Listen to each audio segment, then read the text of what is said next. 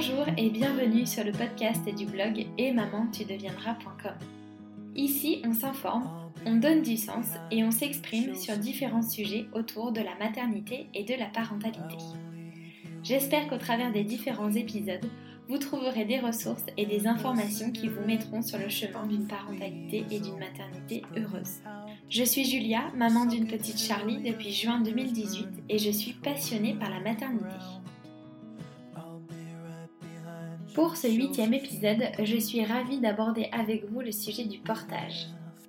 Le portage, c'est quelque chose que euh, je voulais pratiquer avec euh, mon bébé. Je crois avant même de tomber enceinte, c'est euh, quelque chose que je regardais vraiment avec des cœurs dans les yeux. J'étais très attirée par, par cette pratique. Donc quand ma petite fille est née, on s'est empressé avec mon conjoint de faire un cours de portage pour pouvoir se familiariser avec cette pratique et porter notre fille confortablement et en confiance. Le portage, c'est quelque chose qu'on pratique encore aujourd'hui. Ma fille a 18 mois au moment où je fais euh, cet épisode. Et du coup, c'est une pratique vraiment que je revendique. J'en fais un peu la propagande auprès des futures et jeunes mamans euh, que j'ai la chance de rencontrer. Parce que vraiment, c'est une pratique qui nous a été euh, très bénéfique. J'aime dire que, c'est, que le portage, c'est magique. Et je vous dirai justement en quoi c'est magique à la fin de cet épisode. Mais avant de vous parler donc des nombreux bienfaits du portage, j'avais à cœur de vous présenter quelles sont les différentes façons de porter un enfant et surtout quel matériel utiliser en fonction de l'âge et de l'endroit où vous voulez porter votre bébé. Alors comment pratiquer le portage? Il existe de multiples façons de porter un enfant. La première, la plus naturelle euh, selon moi, c'est de porter son bébé au bras. Euh, c'est d'ailleurs la réaction la plus instinctive qu'on a en tant que jeune maman, c'est que dès que notre bébé montre un signe d'inconfort, on a euh, cet euh, élan instinctif de s'avancer vers lui, de le prendre dans nos bras pour le réconforter, le rassurer et le calmer. La première façon de porter un bébé que j'aime bien conseiller, euh, c'est de le mettre en position verticale et de lui faire retrouver en fait euh, une position fétale avec les jambes un peu relevées. Donc vous prenez votre bébé dans vos bras, vous lui soutenez bien la tête, vous posez sa tête au niveau de votre épaule, vous tenez sa tête avec une main et avec l'autre main, vous venez soutenir son bassin, mettre la main en fait sur son popotin. Dans cette position verticale, il va retrouver euh, une position fétale qu'il a connue pendant la grossesse et ça va, ça va le réconforter. La deuxième position que j'aime bien euh, conseiller pour porter au bras, c'est une position générale que les papas aiment bien. C'est d'allonger le bébé euh, sur l'avant-bras avec la tête donc vers le coude et le popotin vers la main. En général, le bébé, il aime bien être dans cette position parce que ça lui permet un petit massage abdominal. Donc en cas de maux de ventre, c'est très apprécié. Et puis, on peut aussi porter son bébé sur le ventre, sur le dos ou sur le côté, mais là, ça demande d'utiliser du matériel. On verra juste après quel matériel justement on peut utiliser pour ces types de portage. Porter son enfant sur le ventre, c'est euh, la façon la plus adaptée de le faire lors des premiers jours et ce jusqu'à 5-6 mois environ. Le mieux c'est d'utiliser une sling ou une écharpe parce que c'est le portage le plus physiologique et le plus confortable pour un bébé jusqu'à 5-6 mois. Et en fait, ce qui est génial avec le portage sur le ventre, c'est que le bébé va retrouver des sensations euh, in qu'il avait en fait pendant la grossesse et euh, ces sensations vont être très réconfortantes et vont le sécuriser. Je trouve que c'est super aussi en tant que parent de porter son bébé sur le ventre parce que ça permet vraiment d'être au plus proche de lui et euh, de pouvoir le câliner, lui faire des bisous et le réconforter vraiment confortablement et agréablement. On peut aussi porter donc sur le dos alors en écharpe tissée, on peut porter sur le dos dès les premiers jours de vie d'un bébé. Et en porte-bébé, on peut porter un enfant vers 4-6 mois euh, sur le dos. Il faut attendre que bébé sache bien tenir sa tête et son dos. Porter sur le dos, euh, c'est très pratique car euh, c'est moins encombrant pour le porteur que le portage sur le ventre. En fait, vous avez votre champ de vision et votre espace qui est plus libre en portant dans le dos. Le portage dans le dos est aussi bénéfique et euh, très adapté, je trouve, au bébé à partir de 5-6 mois parce qu'à ce moment-là, le bébé est plus éveillé et le fait d'être porté dans le dos, ça va lui permettre d'avoir un champ de vision plus large, il va mieux voir ce qui l'entoure. Tout ça va participer à son éveil. Enfin, on peut aussi porter un enfant sur le côté, donc là on peut le faire avec une écharpe ou avec une sling. Le portage sur le côté, c'est vraiment un portage d'un point et il faut attendre que bébé tienne bien son dos pour pouvoir le faire. C'est un portage de courte durée parce que le poids du bébé, il est réparti que sur une seule épaule. Donc au bout d'un certain temps, ça peut commencer à faire lourd. Je me permets une petite parenthèse et même une mise en garde sur la façon de porter un bébé. Peut-être que vous avez déjà vu autour de vous des enfants qui sont portés face au monde. C'est peut-être quelque chose que vous avez pratiqué ou que vous avez eu envie de pratiquer. Justement parce qu'on l'observe autour de nous, on peut penser que porter face au monde c'est bénéfique, que c'est normal. Euh, d'ailleurs, on est tenté de le faire parce qu'il y a beaucoup de porte-bébés aujourd'hui qui sont proposés à la vente et on peut voir sur les photos publicitaires que les enfants sont portés face au monde. Ce sont même des porte-bébés qui sont créés et euh, fabriqués pour porter les bébés face au monde. Mais voilà, moi je dois vous mettre en garde sur cette manière de porter parce qu'elle n'est tout simplement pas adaptée à votre bébé. Le portage face au monde ne respecte pas la physiologie d'un bébé. C'est aussi une façon de porter qui va comprimer la poitrine d'un bébé et qui va gêner sa respiration. Et aussi, c'est une façon de porter qui va entraîner une surstimulation visuelle et nerveuse chez votre enfant.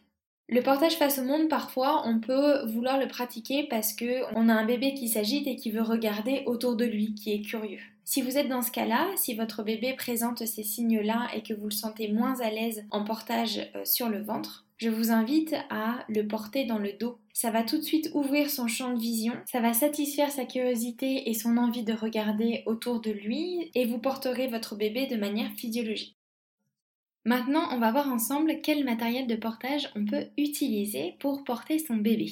Alors le portage il s'est euh, occidentalisé si je puis dire depuis plusieurs années, ce qui fait qu'aujourd'hui sur le marché on a énormément de moyens de portage qui existent. Du coup pour faire simple et surtout pour vous parler de ce que je connais, je vais vous présenter quatre moyens de portage qui sont selon moi les plus classiques.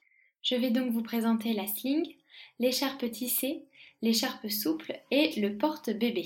Avant toute chose, il faut savoir que le matériel de portage, il va se choisir en fonction de l'aisance que vous avez euh, face au portage, en fonction de l'âge de votre enfant et en fonction de ce que vous voulez faire, c'est-à-dire euh, rester à la maison ou aller se balader. Pour savoir quel est le matériel de portage le plus adapté par rapport à tous ces critères, j'ai fait un tableau récapitulatif sur le blog qui est présent dans l'article Dis-moi tout sur le portage. Je vais vous mettre le lien dans la description de l'épisode. Et dans ce tableau, justement, vous verrez que j'ai mis des petits cœurs qui sont en fait des notes et qui vous détaillent quel est le matériel le plus adapté, donc en fonction de l'âge de votre enfant ou de la pratique que vous voulez réaliser en portant votre bébé. Donc le premier moyen de portage que je vous présente, ça s'appelle la sling. Donc c'est une petite écharpe sans nœud qui se porte sur une seule épaule. Donc là aussi sur le blog vous pouvez aller voir, j'ai mis une petite photo de Charlie qui a quelques jours et que je porte en sling. C'est une écharpe qui est vraiment facile à utiliser et à installer et ça permet en fait d'avoir une première approche du portage, une première utilisation en douceur et sans crainte. Parce que je sais qu'il y, a, plusieurs parents, plusieurs jeunes mamans qui euh, sont craintifs du portage parce qu'elles craignent de mal faire le nœud ou de mal installer euh, le bébé. Là, pour le coup, la sling, c'est vraiment très simple d'installer son bébé et elle est particulièrement adaptée pour les premières semaines de vie euh, de l'enfant. Donc c'est une petite écharpe que vous pouvez euh, utiliser rapidement et facilement pour faire des câlins de réconfort avec bébé à la maison et elle peut être aussi utilisée pour faire des petites courses à l'extérieur. Je la trouve un peu moins adaptée et moins confortable pour des longues balades parce que le poids du bébé, il n'est réparti que sur une seule épaule. Donc pour le porteur, ça peut faire beaucoup de porter sur une épaule sur une longue durée. Donc le deuxième moyen de portage que je vous présente, ça s'appelle l'écharpe tissée. Selon moi, c'est vraiment le moyen de partage le plus polyvalent parce que l'écharpe tissée, vous pouvez l'utiliser dès la naissance et jusqu'à ce que votre enfant fasse 20 kg. C'est grâce à son tissage et à sa composition qu'on peut l'utiliser aussi longtemps parce qu'en fait, elle est conçue et tissée pour faire en sorte que le tissu ne se déforme pas et qu'il maintienne correctement euh, l'enfant quand il est porté. C'est une écharpe que vous pouvez utiliser aussi bien à la maison qu'à l'extérieur, donc à la maison pour du portage ou à l'extérieur pour des longues balades par exemple. C'est une écharpe qui est vraiment confortable pour le porteur, donc c'est pour ça qu'elle peut être utilisée pour des longues balades et elle est parfaite pour porter son bébé de manière physiologique. L'écharpe tissée, c'est la seule qui va demander un peu de pratique pour être installée. C'est une écharpe qu'il faut euh, installer avec des nœuds spécifiques qui s'apprennent euh, très facilement lors d'un cours de portage. Ensuite, le troisième moyen de portage que je vous présente, c'est l'écharpe souple. Donc comme son nom l'indique, c'est une écharpe qui est beaucoup plus souple que l'écharpe tissée. Elle est élastique, euh, plus légère aussi, et elle convient très bien pour les premiers jours de vie du bébé jusqu'à 3-4 mois environ. Passé cet âge-là, le bébé est généralement trop lourd pour ce type d'écharpe et son poids en fait va venir tirer sur le tissu et va faire en sorte que le portage ne sera plus confortable pour le porteur et ne sera plus physiologique pour le bébé. Jusqu'à 3-4 mois donc, c'est une écharpe qui peut être utilisée très bien à la maison et aussi à l'extérieur. Euh, nous, c'est une écharpe qu'on a beaucoup utilisée avec Charlie et euh, particulièrement parce qu'on a un bébé d'été. Charlie est né en juin 2018 et du coup, il nous fallait une écharpe légère pour pas qu'elle ait trop chaud et nous non plus. Donc, on a choisi la Wrap. Je vais vous mettre le lien aussi dans la description de l'épisode pour que vous puissiez la retrouver si ça vous intéresse. Enfin, le quatrième moyen de portage que je vous présente dans cet épisode, c'est le porte-bébé préformé. Donc là, comme la sling, pas besoin de faire de nœud. Un porte-bébé préformé, ça s'attache avec des clips. Ça ressemble un peu à un sac à dos d'ailleurs. C'est très facile d'utilisation, c'est très facile d'installer son bébé et euh, de sécuriser le moyen de portage. Donc justement grâce à ces clips. Je trouve que le porte-bébé préformé, c'est une bonne alternative de portage pour les parents qui sont justement pas très à l'aise pour faire des nœuds avec une écharpe tissée ou avec une écharpe souple.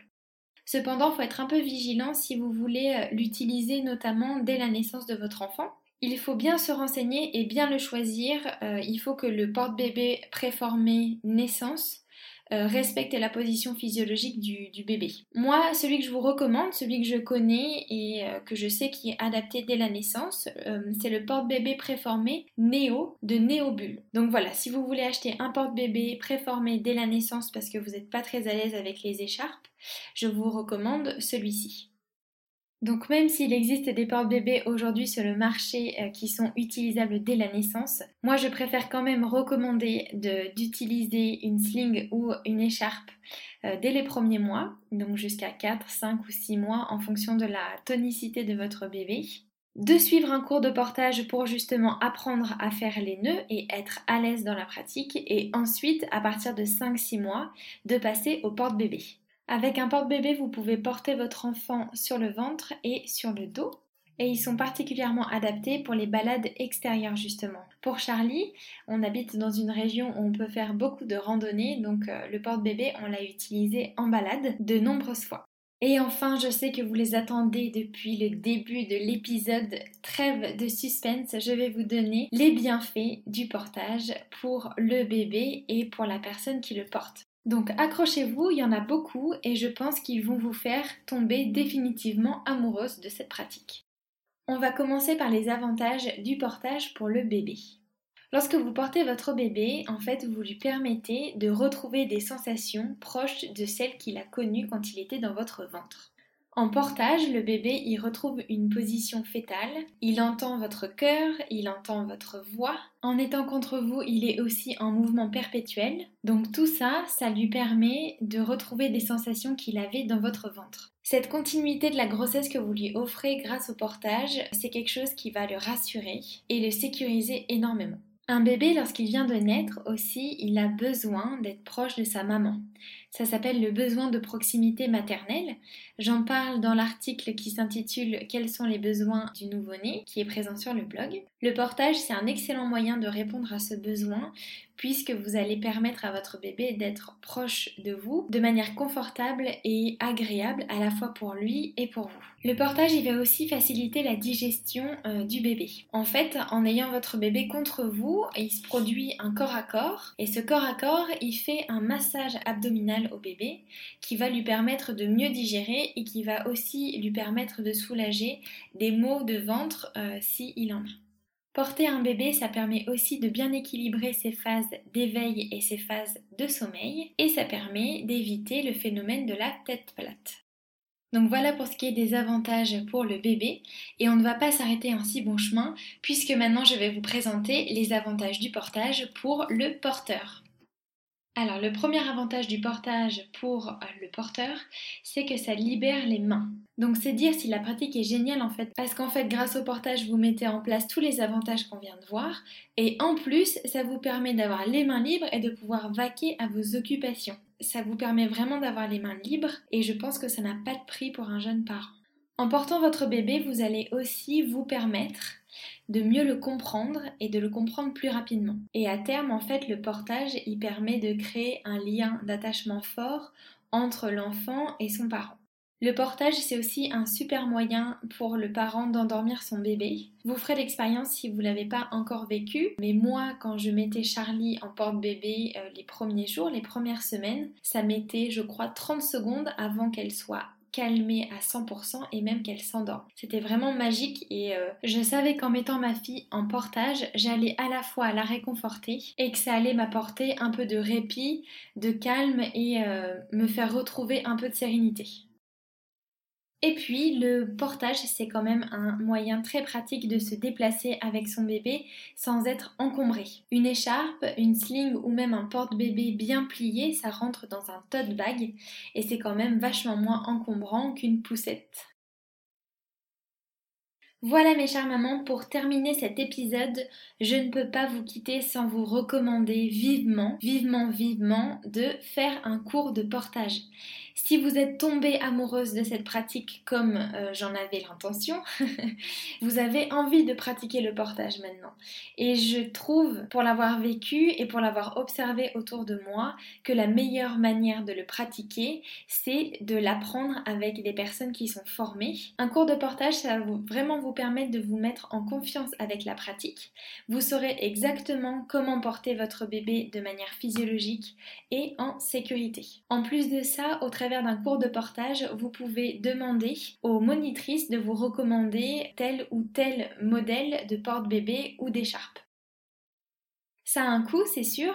Ça va de 25 euh, euros environ à plus de 60 euros euh, selon si vous faites le cours en individuel ou en groupe. Mais franchement, l'investissement vaut vraiment le coup au vu de tous les bénéfices que va vous apporter le portage. Cette fois-ci, c'est bien la fin de cet épisode. J'espère sincèrement qu'il vous aura plu. Si c'est le cas, n'hésitez pas à lui mettre 5 étoiles et un commentaire sur l'application sur laquelle vous l'avez écouté. Ça aidera beaucoup le podcast à se faire connaître et à être diffusé. Pour suivre l'actualité du podcast et du blog, je vous invite à vous abonner au compte et Maman, tu deviendras. Vous pouvez aussi vous abonner à la newsletter du blog via les différentes bannières présentes sur le site. Je vous remercie pour votre écoute. Je vous dis à très vite pour un nouvel article ou un nouveau podcast ici même. Prenez soin de vous. Ciao